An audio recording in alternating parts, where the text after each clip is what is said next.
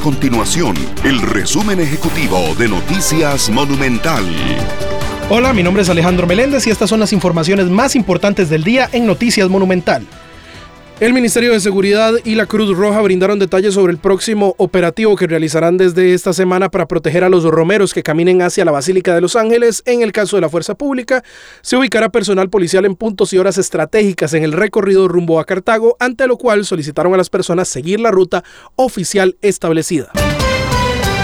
Casi la mitad de los cigarrillos consumidos en el país durante el segundo trimestre del año provino del mercado ilícito, según lo alertó el Observatorio del Comercio Ilícito de la Cámara de Comercio. Datos del Total Research Network revelaron que se trata de un 45% del consumo en ese periodo. Estas y otras informaciones usted las puede encontrar en nuestro sitio web www.monumental.co.cr.